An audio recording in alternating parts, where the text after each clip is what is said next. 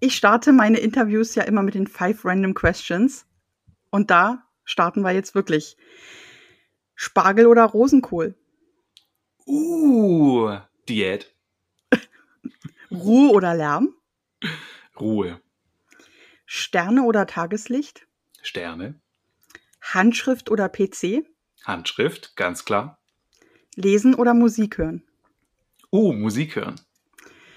Danke, Aber Patrick. nur, wenn sie richtig laut ist. ja, das war jetzt schon wieder ein Zitat. Danke, Patrick, dass du dich bereit erklärt hast, mir ein paar Fragen zu beantworten. Und Super die gerne. erste richtige Frage, die ich dir jetzt stelle, wer bist du und was tust du für deine Kunden?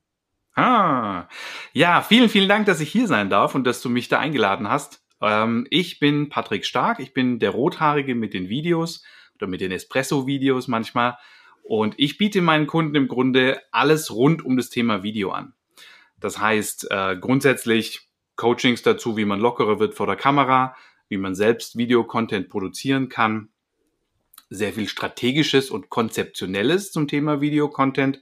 Ich produziere aber auch Videos für Firmen und ich berate auch Firmen. Also manchmal geht es gar nicht so drum, dass man dann wirklich ins Produzieren kommt. Manche Firmen wollen einfach ein Konzept entwickelt haben, haben dann vielleicht eine eigene Marketingabteilung, die was umsetzen kann und dann berate ich an der Stelle. Ich arbeite teilweise mit Agenturen zusammen, bei denen ich den Videopart übernehme oder ich betreue die Kunden direkt und ich coache im 1 zu 1 und ähm, mal schauen, was noch dazu kommt. Sehr, sehr spannend. Warum hast du dich denn für das Thema Kamera entschieden? Wenn ich ganz ehrlich bin, ist das eine Corona-Geschichte gewesen. Also ich war vor Corona für Kunden oft auf Veranstaltungen und habe vor Publikum gesprochen.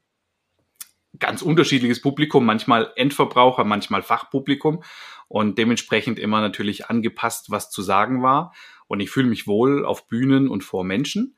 Und in Corona war es dann einfach so, da sind die Veranstaltungen alle gecancelt worden und ich habe dann angeboten, hey, ich könnte es theoretisch auch in Videoform machen. So bin ich tatsächlich dazu gekommen und ich habe ehrlich gesagt nur wenig von diesen damals geplanten Videos umgesetzt, aber habe dann einfach super schnell die Liebe am Videoschnitt und am, am Videodrehen an sich gefunden und dann immer mehr Kunden in diese Richtung bekommen. Und so hat sich das quasi völlig verselbstständigt. Und ich habe dann meinen Content auf anfangs nur LinkedIn gepostet, inzwischen auch auf anderen Plattformen. Und es hat, ähm, ich glaube, sechs Wochen gedauert, nachdem ich angefangen habe, regelmäßig zu posten, bis die erste Firma mich nicht nach einem Video gefragt hat, sondern nach einer LinkedIn-Schulung. Und so hat sich dann auch quasi völlig organisch dieser andere Teil entwickelt, dass ich eben coache und schule, weil die Leute dann gesagt haben, hey, bei dir, äh, du machst es so und wir würden es auch gern so machen, kannst du uns das beibringen? Und so bin ich dazu gekommen. Und du bist ja ein ganz klassisches Beispiel dafür, dass soziale Medien keine, keine Regeln haben, denn du postest deinen Content ja komplett gleich auf allen Plattformen, unabhängig davon, wo du dich befindest. Also zumindestens, also aus meiner Erfahrung kann ich sagen, es gibt ja Menschen, die sagen, ein Video hat auf LinkedIn nichts zu suchen, ähm, das hat da nichts zu suchen, das macht man da nicht. Ähm, und wie siehst du das? Also, wie war das für dich zu sagen, ich gehe da jetzt rein und poste überall dasselbe? Ja, das ist eine super spannende Sache, weil es gibt ja Plattformen, die speziell für Videos gemacht sind und LinkedIn ist das eigentlich nicht. Also die Reichweite von Videos ist, ist nicht so groß wie von anderen Postings. Ich persönlich sage, Video hat aber für mich den ganz, ganz entscheidenden Vorteil, dass ich sehr viel mehr von mir transportieren kann.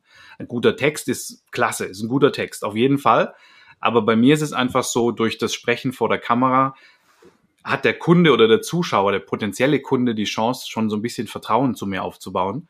Und das ist wahnsinnig viel wert. Also was mich am Anfang ein bisschen überrumpelt hat, muss ich ganz ehrlich sagen, und wo ich auch so ein bisschen reinwachsen musste, ist, dass wenn man Videocontent macht, man auf eine Weise angesprochen wird, als ob man mit den Leuten schon drei Bier trinken war. Also die haben eine Nähe zu einem, die würde sich jetzt durch eine kalte E-Mail oder einen kalten Anruf nie einstellen, sondern die ist durch die Videos gewachsen.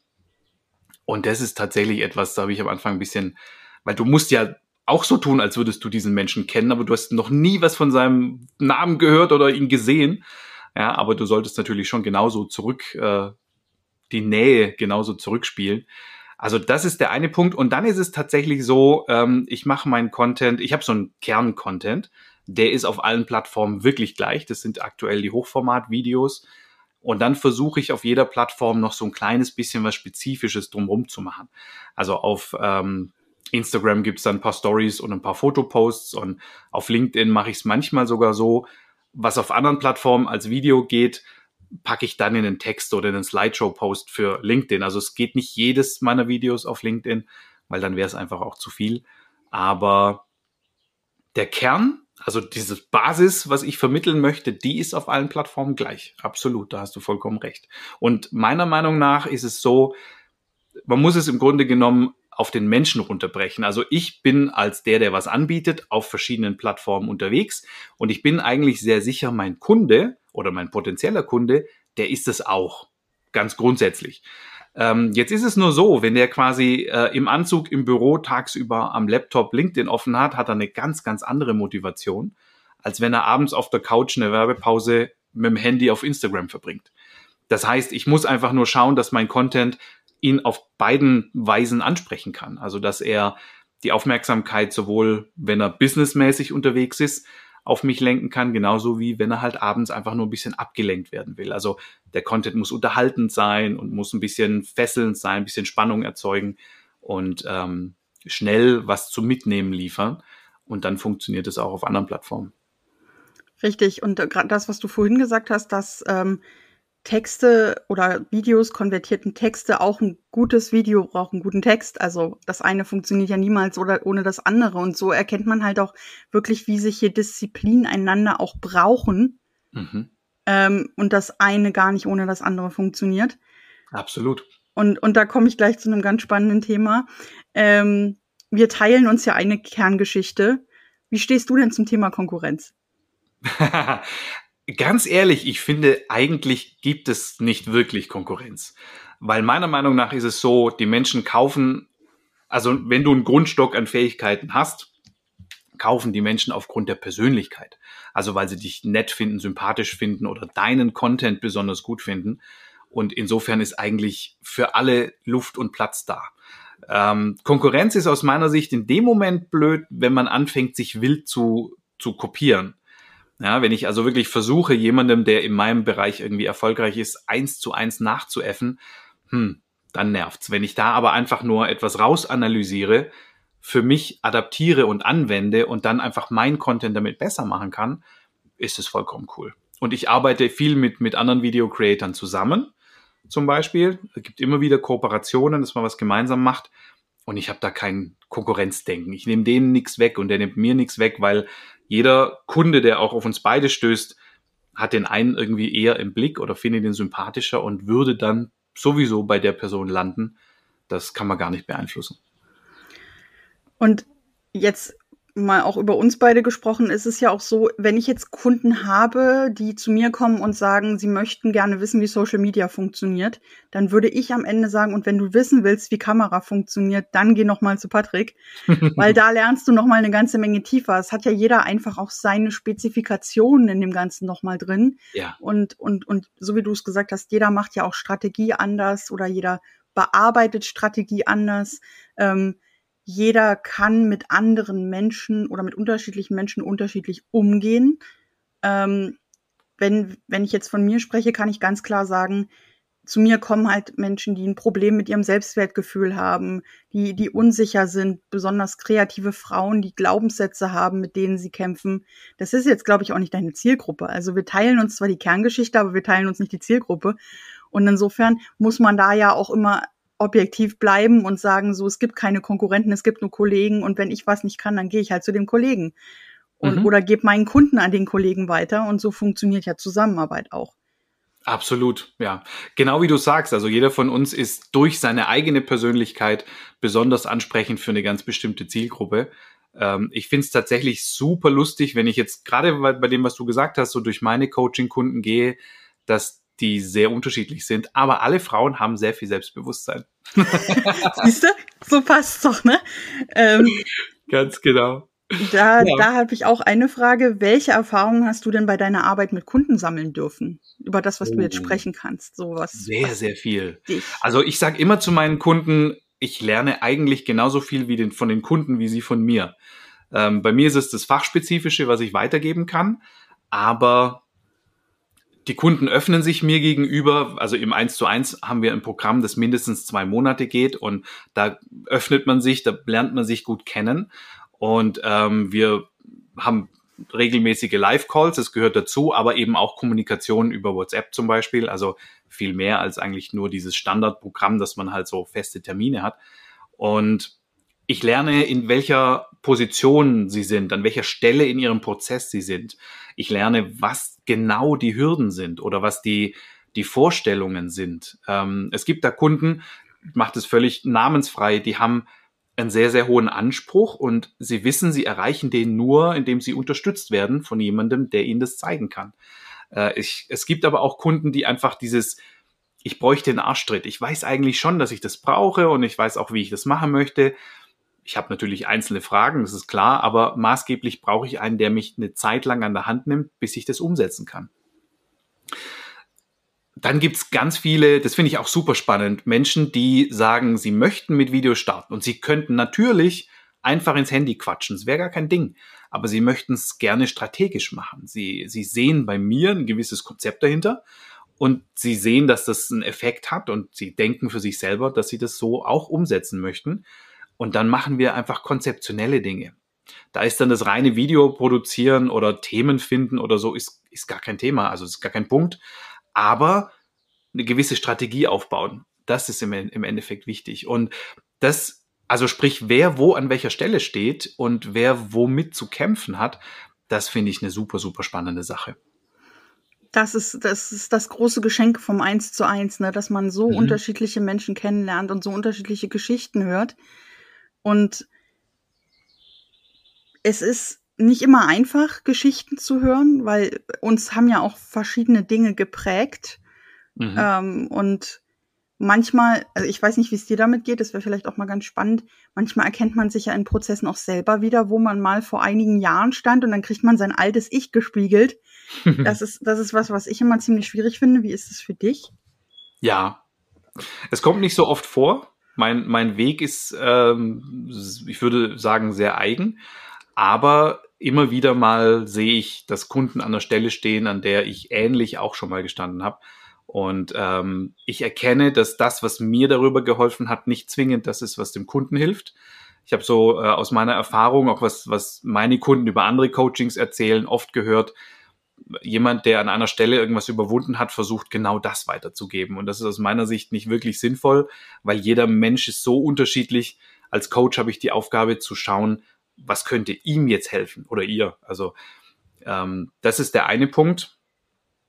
Und dann ist es ja auch zeitlich extrem anders. Also jeder fängt zu anderen Zeiten mit anderen Sachen an, hat ein anderes Ziel, hat einen anderen Schwerpunkt und ähm, dann, dann ist es nicht zwingend das, was ich damals gemacht habe, was mir jetzt durch die Spiegelung wieder bewusst wird, was dann weiterhilft, sondern oft sind es ganz, ganz andere Dinge. Gut finde ich persönlich, an der Stelle, an der mir bewusst wird, dass ich da war, kann ich das natürlich auch wieder rückspiegeln. Ich kann sagen, hey, ich verstehe dich, ja, ich habe das so und so an der Stelle erlebt und ich ich bin quasi das Beispiel, dass man das überwinden kann und dass du da drüber kommen kannst. Den Weg finden wir jetzt. Ja, da müssen wir dann einfach oft sehr, sehr, sehr offen und ehrlich miteinander sprechen und dann findet man den Weg. Also wenn ich ganz ehrlich bin, als ich angefangen habe, habe ich mir gedacht, hey, Online-Kurs machen. Ja, einfache mhm. Sache. Und dann hat mir ähm, ein, ein guter Bekannter auf LinkedIn gesagt, nee, mach das nicht. Das machen viele. Und ein Online-Kurs wird schnell zu so einer Masterclass und so. Und das ist ja, schön, nett, aber du lernst mehr, wenn du zuerst im 1 zu 1 anfängst, wenn du merkst, woran die Leute wirklich hängen. Und wenn du danach daraus einen Online-Kurs machst, dann ist der im Grunde sehr viel wertvoller. Richtig. Und das ist tatsächlich etwas, was ich, was ich lerne im 1 zu 1, was du da alles an Infos rauskriegst. Das, ich habe am Anfang gedacht, ja, ich bringe den Leuten halt die Technik bei. Ja, das ist ein kleiner Teil, wenn ich ehrlich bin. Es geht mehr darum, trau dich zu posten, gehe mit negativen Kommentaren um, warum sind die Algorithmen alle so und warum läuft es, was braucht's, damit es besser läuft und so weiter. Das sind, das ist ein viel größerer Anteil, als ich dachte. Ja, und wenn jetzt dann ein Online-Kurs draus wird, und das wird er tatsächlich, da arbeite ich schon dran, dann merke ich, wenn ich das Konzept des Kurses jetzt zu dem Konzept von vor zwei Jahren äh, anschaue, ist ein Riesenunterschied. Das ist ein echt ein Riesenunterschied. Das ist spannend. Also das kann ich definitiv nur bestätigen. Also man hört ja immer wieder so dieses hässliche Wort skalieren. Mhm. Ich finde es tatsächlich hässlich, weil ich habe mich nicht selbstständig gemacht, um Freizeit zu haben und um am Pool zu liegen. Richtig. Ähm, was ich mittlerweile gelernt habe, ist skalieren, Kurse machen, um wieder mehr im Eins zu eins machen zu können und ein genau. passives Einkommen zu haben. Bedeutet ja nicht, dass man, wenn man einen Online-Kurs macht, nicht auch für die Kunden da ist. Aber es nimmt einem einfach auch einen gewissen Druck in der Selbstständigkeit irgendwann, wenn man weiß, man hat da dieses Flagship-Product, wie ich es immer nenne. Ähm, und klar, du hast eine un unheimlich viel größere Qualität, wenn du das aus dem Eins zu eins gezogen hast. Und ich, ich finde es ganz spannend, was du jetzt gesagt hast, auch mit dem, du wächst da rein, du machst einen Online-Kurs und du machst den Online-Kurs nicht, um eben am Pool zu liegen und äh, ganz viel Freizeit zu gewinnen. Aber Freizeit ist trotzdem ein gutes Stichwort, denn wie ist es denn bei dir? Bist du immer noch Solopreneur unterwegs oder mittlerweile schon im Team? Ähm, Nochmal ganz kurz eine kleine Reingrätsche zum Kurs, einfach weil Mach. du da was gesagt hast, was ich super spannend finde. Ich würde den Kurs sogar gar nicht als, als Flagship oder sowas bezeichnen. Für mich ist das eigentlich eher ein Marketing-Schritt oder eine, eine kleine Marketing-Geschichte, die, die mitspielt in einem größeren Konzept. Das finde ich eine super interessante Sache. Mit dem Skalieren hast du absolut recht. Ja, klar, also wenn es uns finanziell gut geht, dann ist das ähm, was wert, ja, und dann, dann macht es Sinn und ähm, Stundensätze sind nicht unbegrenzt irgendwie steigerungsfähig. Aber ich sehe es eigentlich eher andersrum. Wie du gesagt hast, ähm, um dann wieder mehr im Eins zu eins zu arbeiten. Es gibt einfach Menschen, die, die bei mir dann zum Beispiel anfragen, was ich für sie tun kann, und da ist ein Kurs erstmal zu groß. Die sehen noch nicht ganz, wo sie hinwollen, die wollen mal so ein bisschen schnuppern, probieren. Die können bei mir einzelne Stunden buchen, ja, ist auch eine ganz gute Sache. Aber ich denke, wenn du dann einen Kurs hast, in dem du so ein paar Basissachen zusammenfasst und du kannst in diesem Kurs kannst du ja immer individuell gestalten. Ja, also du kannst jetzt beispielsweise was über LinkedIn erzählen und was über Instagram erzählen, aber der Kunde muss ja nicht beides kaufen oder haben, sondern wenn ihn nur das eine interessiert, dann macht er halt nur das eine und dann ist es günstiger, zum Beispiel. Das heißt, du hast so einen leichten Einstieg. Dann kann er mal ein paar Videos anschauen, ein paar Fragen dazu, ein bisschen Aufgaben dazu äh, leisten, die man in diesem Kursprofil zusammen entwickelt hat. Und wenn er dann sagt, das ist gut, das gefällt mir, dann kann er entweder über den Online-Kurs mehr lernen, mehr ausbauen, oder er entscheidet dann ins Eins zu eins zu gehen. Und deswegen glaube ich, das ist für mich eher so die kleine Rampe am Anfang, ja, dass das einfach für viele Menschen, die jetzt so ein bisschen hängen an einem größeren Kurs, den sie kaufen müssen, dass die so einen leichten Einstieg kriegen, zum Beispiel. Von daher, ähm, genau, das Beiwerk aus meiner Sicht, das eins zu eins wird immer der wichtigste Teil bleiben oder auch die Videoberatung oder Videoproduktion für Firmen wird immer der Teil bleiben. Jetzt hast du über, über Freizeit gesprochen. Ähm, ich bin tatsächlich noch alleine und mhm. ich finde das auch ganz gut. Ich mache es so, dass ich nicht alles annehme. Ich mhm. nehme eigentlich sogar relativ wenig an von dem, was angefragt wird, weil ich für mich gesagt habe, ich habe kein Problem damit, viel zu arbeiten. Tue ich sowieso. Ja, ich mache äh, übrigens neben Video auch noch andere Dinge. Also das ist meine Sache und ich arbeite gerne sehr viel und ich arbeite von zu Hause. Ich erlebe sehr viel mit meinen Kindern und habe sehr viel Zeit mit meinen Kindern, aber dann eben auch Abende beziehungsweise eigentlich jeden Abend, an dem ich dann wieder was arbeite. Ich empfinde es aber nicht als als Arbeiten in dem Sinn, so nach dem Motto, oh, ich muss nur mal an Schreibtisch oder so, sondern es ist einfach das, was ich von innen heraus tun will. Insofern macht's mir nichts. Und ich kann sehr, also das ist dann andersrum der Luxus. Ich kann sehr frei entscheiden, was ich tue. Und das ist mir sehr, sehr viel mehr wert. Und ich hatte schon äh, Mitarbeiter. Wir sind umgezogen vor ein paar Jahren und davor hatte ich fünf Mitarbeiter war eine tolle Zeit, also absolut. Äh, allerdings ist es so, dass ich so viel aus dem operativen Geschäft raus musste und einfach nur in Planung, Verwaltung und so weiter gesteckt bin. Das hat mir nicht so viel Spaß gemacht. Ich habe den größeren Spaß auszuwählen, was ich tun will, für die Dinge, die ich tue, dann gut bezahlt zu werden. Und ähm, es wird sicherlich wieder ein kleines Team um mich herum wachsen, gar keine Frage. Aber aktuell äh, forciere ich das nicht Also ich nehme nicht Mitarbeiter dazu, damit ich mehr annehmen kann, sondern ich lehne ab. Das ist für mich der bessere Weg aktuell. Also bewusst zu Dingen Nein zu sagen, von denen du weißt, dass es dir dafür jetzt noch nicht an der Zeit ist. Oder dass es schon drüber ist. Ja, also dass das es äh, Sachen sind, die, ähm, wo ich dann sage, ja, das reizt mich nicht mehr. Das, das ist schon, schon durch sozusagen. Ja. Du hast es gerade schon angesprochen, abends arbeiten. Wie organisierst du denn deine Arbeit so im, im Homeoffice mehr oder weniger? Also bei dir ist es ja ein gesunder Mix, Arbeit mit Kunden, auch, auch genau. Reisen, glaube ich. Also oder? Manchmal, manchmal. In letzter Zeit nicht mehr so viel, aber war schon auch mit dabei, genau. Ähm, ja, das, de, im, ja, das ist eigentlich gar nicht so einfach, das jetzt auf den Punkt zu bringen. Also ein ziemlich offener Kalender, viel Kommunikation mit meiner Frau. Sie ist auch oft unterwegs, sie ist Architektin und dann einfach irgendwie so jonglieren sozusagen. Ich habe äh, glücklicherweise oft Projekte, die nicht so zeitlich terminiert sind, wo man so also ein bisschen Luft hat und schieben kann.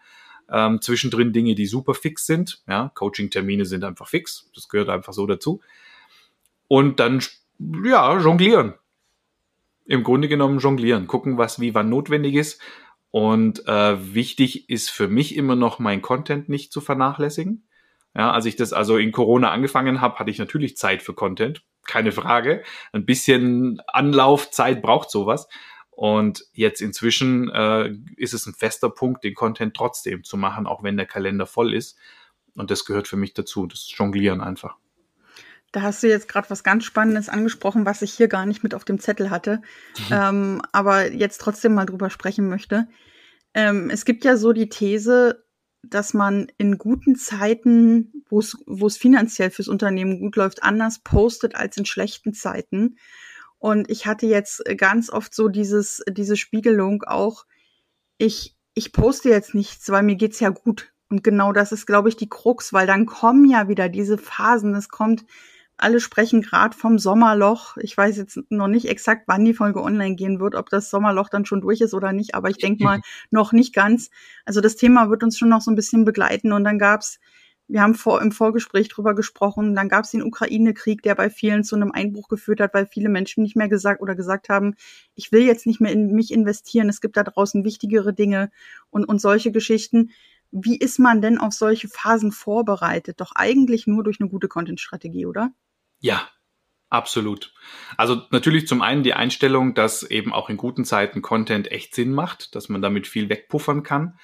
Und auf der anderen Seite, genau wie du sagst, Strategie, eine Routine dahinter haben. Eine gewisse Produktionsroutine, gewisse Abläufe, die einfach eingehalten werden. Ein bisschen vielleicht Content auch als Puffer.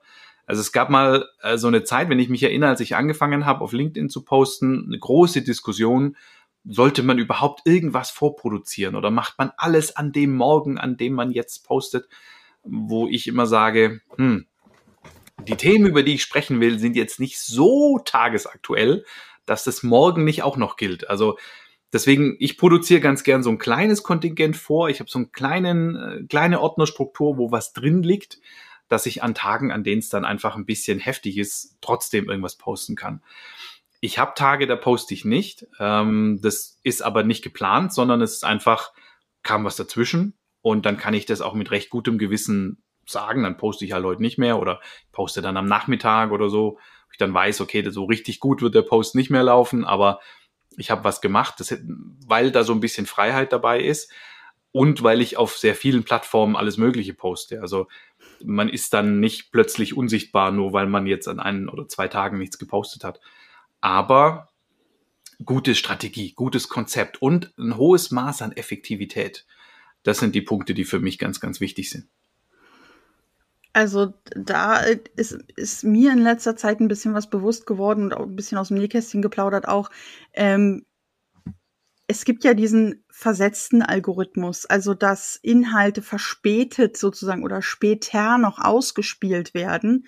Und das funktioniert auch nur über eine herausstechende Qualität. Mhm. Mhm. Also wenn man dann so sieht, dass ein, egal ob jetzt auf TikTok, auf Instagram, auf LinkedIn passiert es mir eher selten, aber auf den anderen beiden Plattformen dann doch häufiger, dass eben Content nach noch nach Wochen irgendeine Wirkung plötzlich entfaltet. Manchmal denkst du so, ach, das TikTok-Video, das hat vielleicht 200 Klicks und plötzlich nach 14 Tagen geht's dann los. Mhm. Was, was ist das? Also, und, und das zeigt halt einfach, so wie du es gesagt hast, wie wichtig das ist, wie unfassbar wichtig das ist, schon äh, immer weiter zu denken. Und ich, ich verurteile ja so ein bisschen den Begriff Strategie im Bereich Social Media, weil wer kann fünf Jahre im Voraus planen? Da kommt bei mir die Industriekauffrau durch. Aber ähm, hier meint ja Strategie was völlig anderes. Wie definierst du das denn für dich?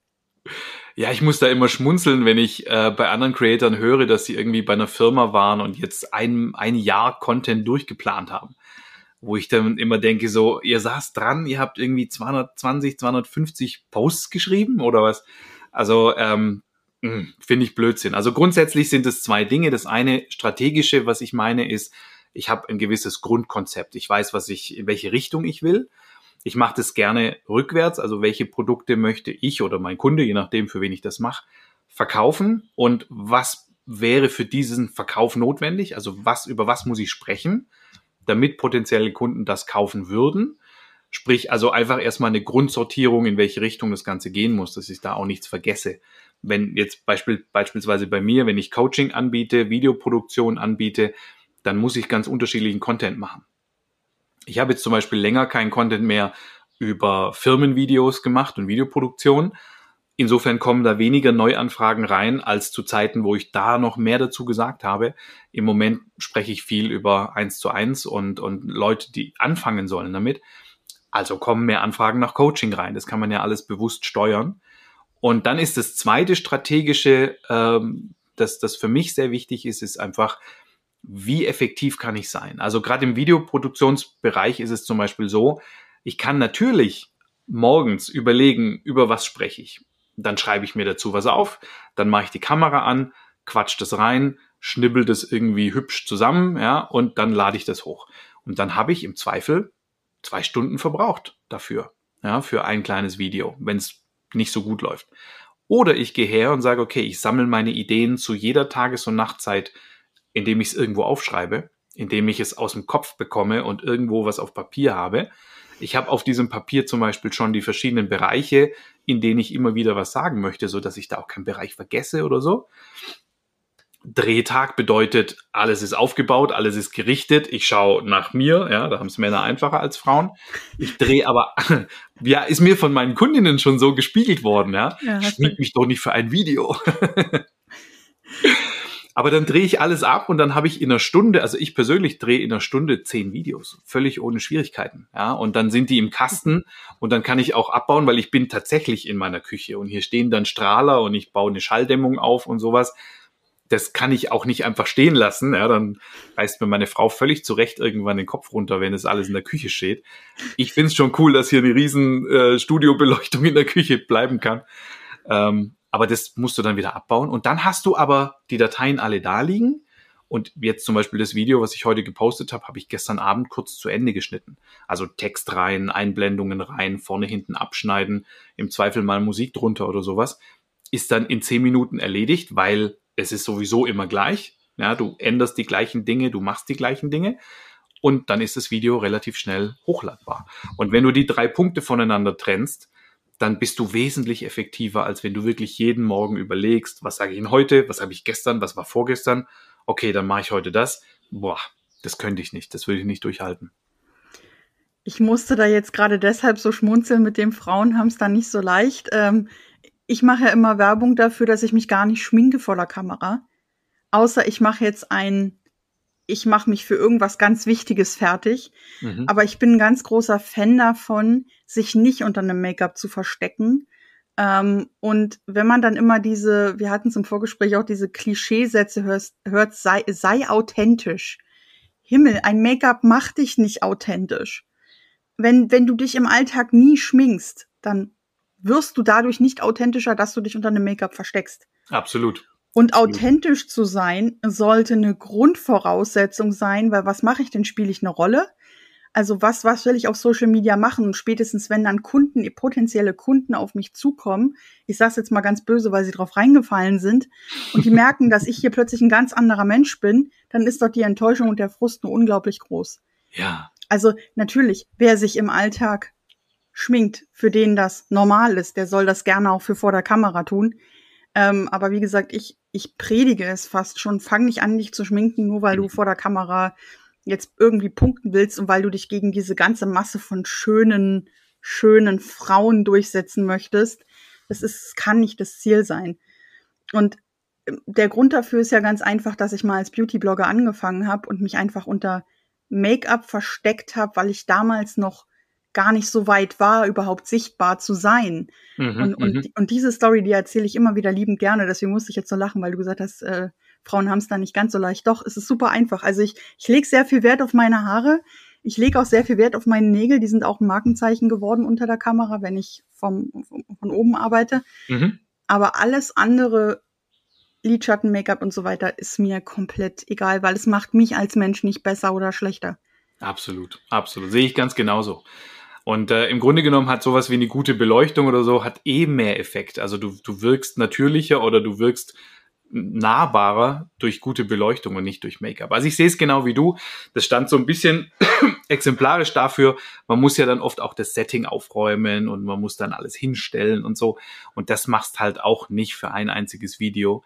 Und ähm, deswegen gebe ich meinen Kunden da immer mit Strategie, Konzept. Du hast deine Themen parat. Wenn du drehst, musst du, bist du eh nervös. Da muss dir jetzt kein Thema einfallen. Dann muss dir keine Formulierung einfallen, weil das hast alles schon. Und dann das Schneiden, das äh, so ein bisschen ein nerviger Prozess für viele. Vor allen Dingen, wenn man, man kann bei Schneiden sehr, sehr viel Zeit verbrauchen, ohne dass sich am Ergebnis was ändert.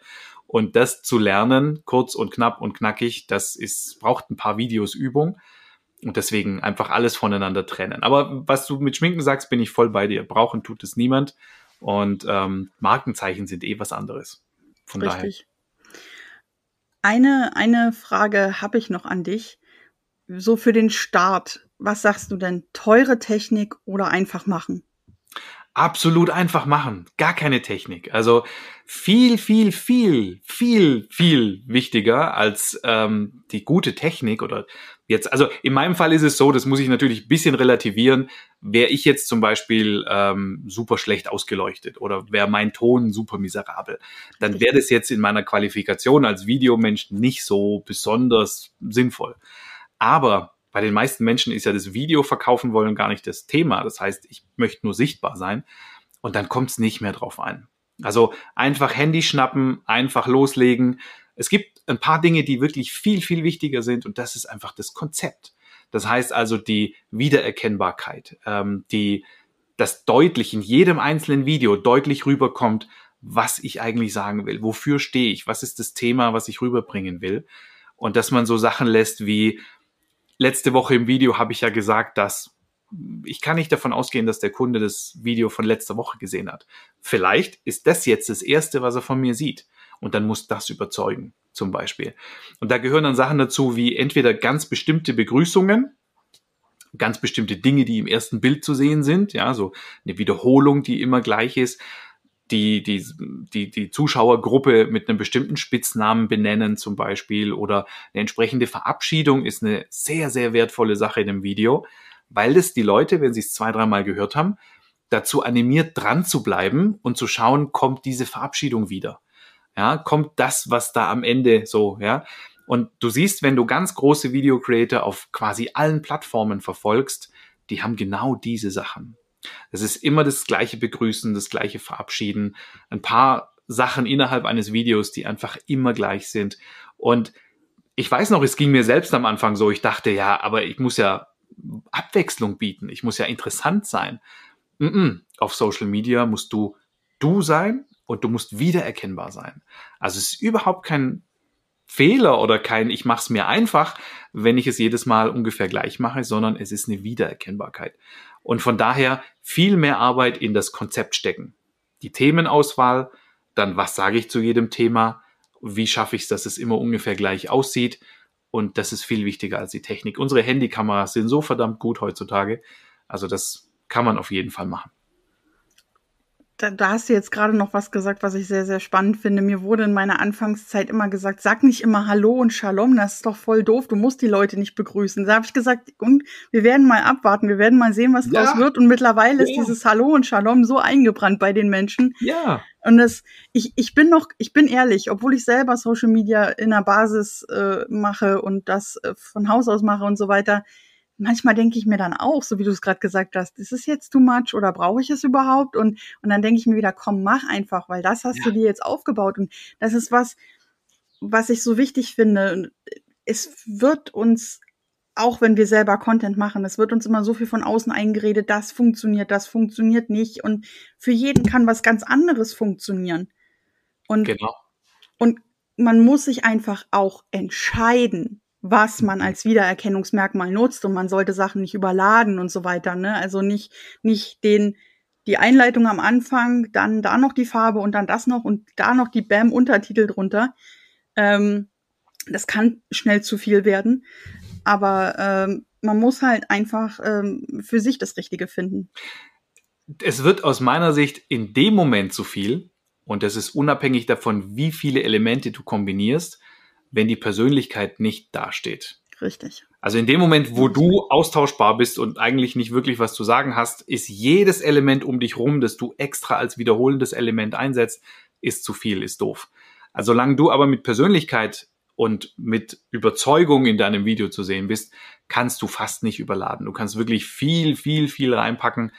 Da braucht es dann schon eine ganze Menge. Also zum Beispiel ich folge einem äh, Typen auf, auf TikTok und Instagram, der äh, kocht, ein Italiener, der ähm, bestimmte Begriffe verwendet.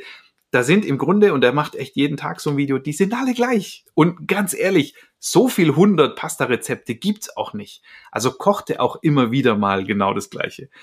Aber es ist jedes Mal eine Freude, es anzuschauen. Und ähm, das ist nicht, nicht überladen, weil seine Persönlichkeit, er hat so viel Energie und die Energie ist das, was ich wahrnehme. Ja, nicht, nicht das optische drumrum oder so, sondern einfach, das, wenn ich das schaue, das lädt mich auf mit Energie und der, der macht echt einfach immer alles gleich. Und das ist vollkommen okay. Aber das ist genau der Punkt, den, den du da ansprichst an der Stelle, dieses Hallo und Shalom. Bei mir zum Beispiel, wenn ich dich höre, ich höre das Hallo und ich warte auf das Shalom. Würdest du das weglassen, wäre das irgendwie, ich wäre total irritiert. Ja, also das ist etwas, was einfach, und es kommt ja auch manchmal vor, dass man das zum Beispiel nur hört und gerade wegguckt oder auf die Uhr oder was auch immer, ja, irgendwas anderes macht. Das Ding zieht mich dann wieder zurück und dann hast du meine Aufmerksamkeit. Also ich habe zum Beispiel meine ganzen ersten Videos ähm, im Querformat gemacht für LinkedIn, hier auch in der Küche, was übrigens völlig aus der Not herausgeboren ist, denn ich hatte einfach keine andere vernünftig große Wand vor der ich äh, Video-Equipment aufstellen konnte und wo das Licht irgendwie halbwegs gepasst hat und die Raumgröße und so. Ähm, und dann habe ich gedacht, na gut, dann halt, dann halt das. Aber dann muss ich was draus machen. Also dann kann ich nicht sagen, ja, ich stehe jetzt hier, weil ich nicht weiß, wo ich sonst stehen soll. Und dann habe ich das Logo gemacht. Ich weiß nicht, ob man das jetzt sehen kann. Auf dem T-Shirt. Das habe ich eingeblendet, ein paar Minuten in meiner Küche. Und ich habe jedes Video gleich begonnen Hallo und herzlich willkommen zu ein paar Minuten in meiner Küche. Und ich bin auch auf die Handbewegungen angesprochen worden. Ich bin auf dieses Textbauelement, Bausteinelement angesprochen worden. Also das war so einprägsam, dass die Leute deswegen dabei geblieben sind. Ich mache sie jetzt nicht mehr, weil zum einen schaue ich, dass ganz viele meiner Videos unter 60 Sekunden sind und dann verliere ich am Anfang zu viel, weil meine Begrüßung ist eine Ecke länger als Hallo und Shalom, deswegen verliere ich da viel. Und in den Hochformat-Videos sieht man nicht mehr viel von meiner Küche. Man sieht schon noch ein bisschen, aber es ist nicht mehr so das Zeichen wie damals. Damals war es ja durch Querformat war da einfach alles im Bild, also quasi der Ausschnitt, der auch jetzt zu sehen ist. Und da war halt viel, viel mehr drin. Jetzt stehe steh ich so halb neben meiner Kaffeemaschine, aber es muss nicht zwingend eine Küche sein. Aber genau wie du, ja, ich habe es mit diesem Spruch gemacht, der immer gleich war, Tonfall immer gleich. Und das Interessante an der Sache ist, das ist etwas, was jemandem, der anfängt, wahnsinnig viel Sicherheit gibt. Ja, du hast so einen fertigen Satzbaustein. Du weißt, wie die Betonung ist. Du weißt vielleicht, wie deine Gestik und Mimik ist an der Stelle. Und wenn du das gesagt hast, bist du schon so weit im Video, dass einfach läuft. Ja, ich kann dir zum Beispiel eine ganz interessante körpersprachliche Sache sagen. Ganz viele Menschen die mit einem Video anfangen, die dann den Button gedrückt haben, die sich überlegen, jetzt lege ich los, die machen eine ganz leichte Rückwärtsbewegung. Völlig unbeabsichtigt und völlig unbewusst, aber körpersprachlich hochkritisch, denn der Gegenüber nimmt es wahr. Ja, in jedem Video. Und das ist sehr schwer raustrainierbar, weil es eben intrinsisch motiviert ist. Es ist das, was ich körpersprachlich fühle, was ich dann zeige und was man sieht. Jetzt ist aber ganz, ganz einfach, etwas drüber zu legen. Wenn ich also eine fertige Bewegung habe, mit der ich in ein Video gehe und ich baue ein, dass ich einen kleinen Schritt nach vorne mache, dann kann ich das. Das ist eine durchgeführte Aktion. Ja. Ich, ich überschreibe nicht die Körpersprache, sondern ich, ich drücke etwas aus, ich mache etwas bewusst. Und dadurch Ganz ist die kurz. Körpersprache kurz ausgeschaltet.